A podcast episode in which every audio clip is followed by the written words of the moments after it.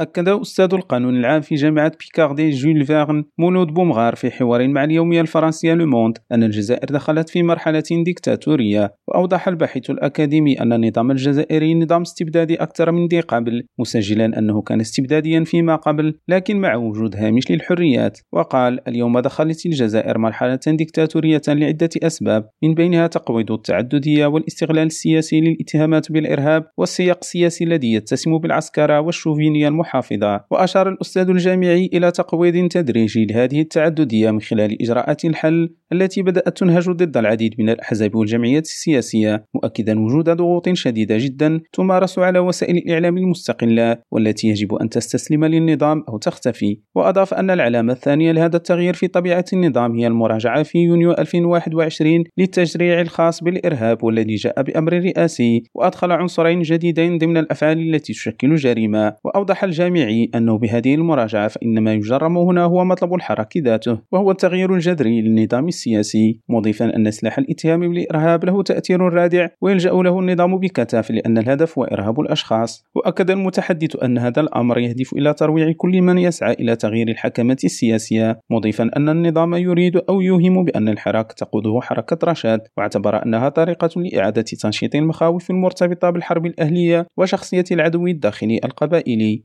إدرست كليريم راديو باريس